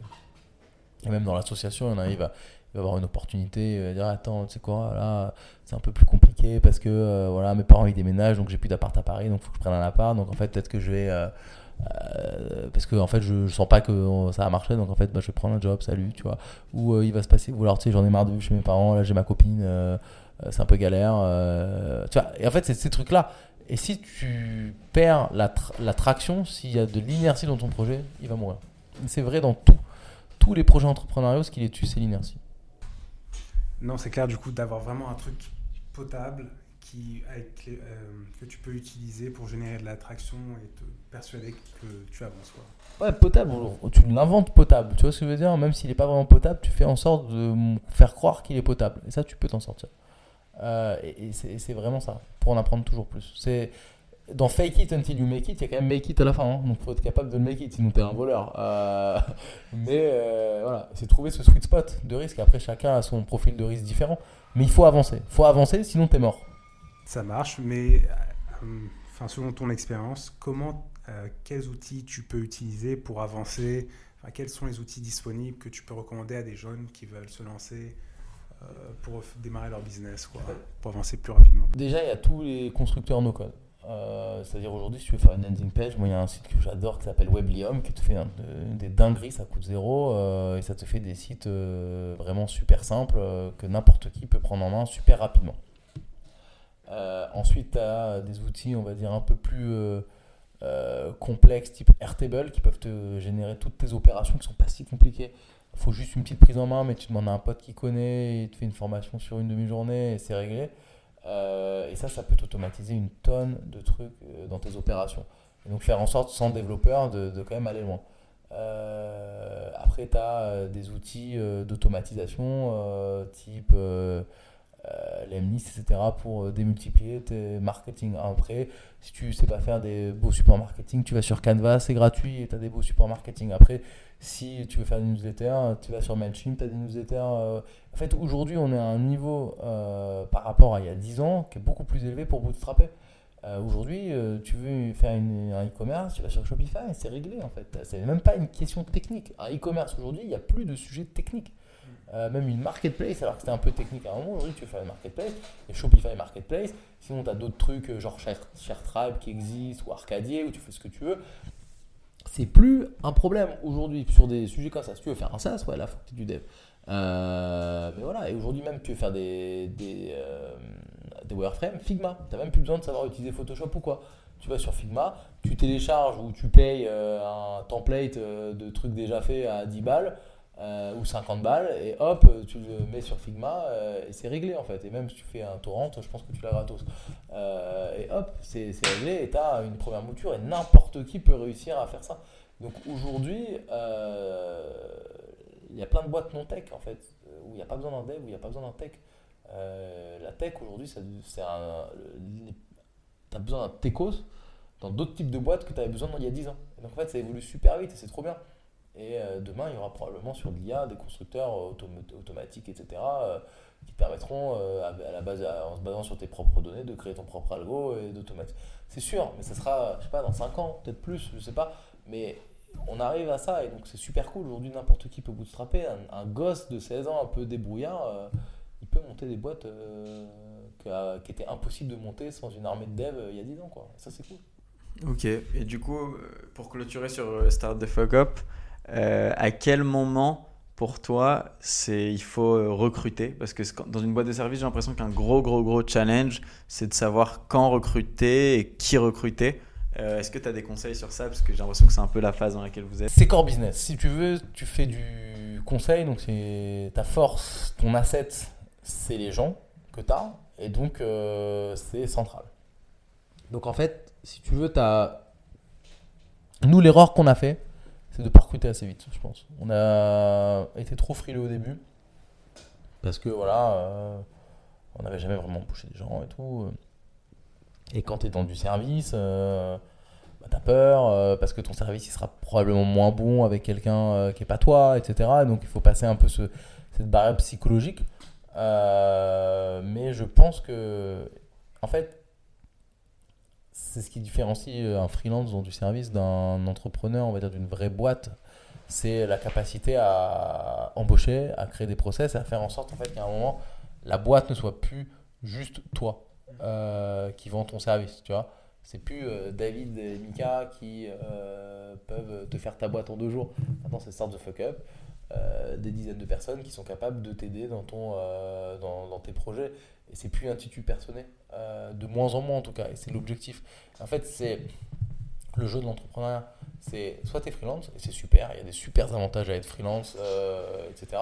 Mais dès lors que tu veux plus jouer le jeu du freelance, je pense qu'il faut y aller à fond. Il faut embaucher, il faut prendre des risques, et au pire tu rates, c'est pas grave. Mais c'est se créer ces problèmes-là qui va faire que tu vas progresser. Il y a quoi, le gars d'Eskimos, euh, Andrea, que j'ai dans mon podcast aussi, qui lui disait J'ai été 5 ans freelance et un jour je me suis dit il faut que je me lance. Bah, en fait, il a pris des locaux. C'était con, ça servait un peu à rien. Euh, mais en fait, si, parce que psychologiquement, il s'est dit Ok, maintenant je suis plus freelance. Et donc il a embauché la première personne. Et après, il était lancé. En fait, c'est tu vois, ce, ce truc-là, et après d'y aller, de prendre des risques. Et c'est toujours pareil, c'est risk-reward dans la vie. Euh, ton reward, il est à hauteur de ton risque. Et donc, euh, prendre des risques, embaucher, etc. Faire en sorte que ça se passe bien. Parfois, ça va mal se passer, mais réussir à overcome le truc. Voilà. Après, c'est de l'expérience d'entrepreneuriat. Il y en a qui vont plus vite que d'autres, qui sont plus averses au risque que d'autres. Et, euh, ça, c'est vraiment le, jeu, quoi. Mais euh, moi, en tout cas, je pense que le jeu, c'est de réussir à, voilà, à faire un gros truc avec Start the Fuck Up et on essaye d'embaucher. Et toutes les erreurs qu'on a faites à chaque fois, c'est qu'on se dit Attends, là, on a un peu trop embauché. Et on fait une pause de 3 mois, on l'a regretté à chaque fois.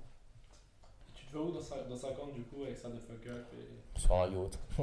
Euh, non, non, écoute, euh, je sais pas, j'espère que dans 5 ans, Start the Fuck Up, ça sera une euh, marque super reconnue avec. euh, Moi, vraiment, je pense, sincèrement, que les profils qu'on a chez nous, ils sont du même niveau que chez McKinsey, BCG, euh, Digital Ventures, etc. Donc tous les Polino de BCG, McKinsey, franchement, on les défonce. Euh, mais euh, ça, c'est moi qui le dis. Euh, Aujourd'hui, un COMEX, il, il va plutôt parler à McKinsey que moi. En fait, moi, j'ai envie d'avoir le niveau de légitimité, le niveau de reconnaissance dans 5 ans où euh, je peux taper du COMEX, le regarder dans les yeux et qu'ils disent Ok, je te prends toi versus McKinsey. En fait, je veux être contre McKinsey dans 5 ans et leur taper des missions. C'est ça mon objectif. Et d'un point de vue du nom, c'est pas un problème, tu penses? C'est une bonne question.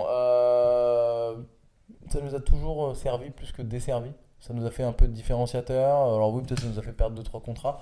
Mais ça nous a fait gagner tellement plus à côté euh, que je pense que c'est un bon bet. Tu vois, c'est un peu comme, euh, je vais reprendre un exemple footballistique. Mais tu sais, c'est comme euh, quand tu attaques haut au foot, tu vois, tu vas attaquer haut, faire du pressing. Enfin, une fois de temps temps, tu vas te faire prendre dans le dos et tu as un but contre toi. Mais en fait, la plupart du temps, ça va te faire tellement gagner le match euh, de récupérer le ballon haut et tout ça que euh, c'est un bon bet à faire. Et donc, c'est pour ça qu'il faut rester haut. euh, et Après, peut-être qu'un jour, on va changer de nom parce que on va atteindre tellement haut les comex qui nous demanderont de changer de nom. Mais tant que c'est pas nos clients qui nous disent s'il vous plaît, changez de nom, là, je peux pas trop vous faire passer, mais envie de bosser avec vous, c'est qu'on le garde.